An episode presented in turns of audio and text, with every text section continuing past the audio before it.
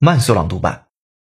Airbnb to issue cleaning recommendations, including 24 hours between rentals. The home sharing service, under pressure from the coronavirus crisis, said Monday that it is establishing a new recommended cleaning protocol with the goal of reassuring both rental property hosts and their guests.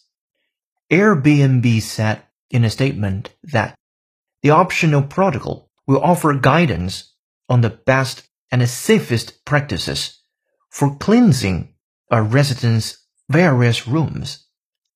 It will include a menu more than 40 pages long establishing the standards, as well as specifying particular chemicals and other products to do the job.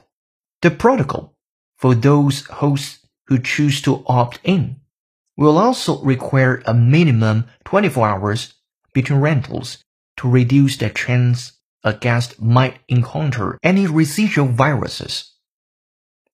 本节课程就到这里，浩浩老师恭喜你又进步了。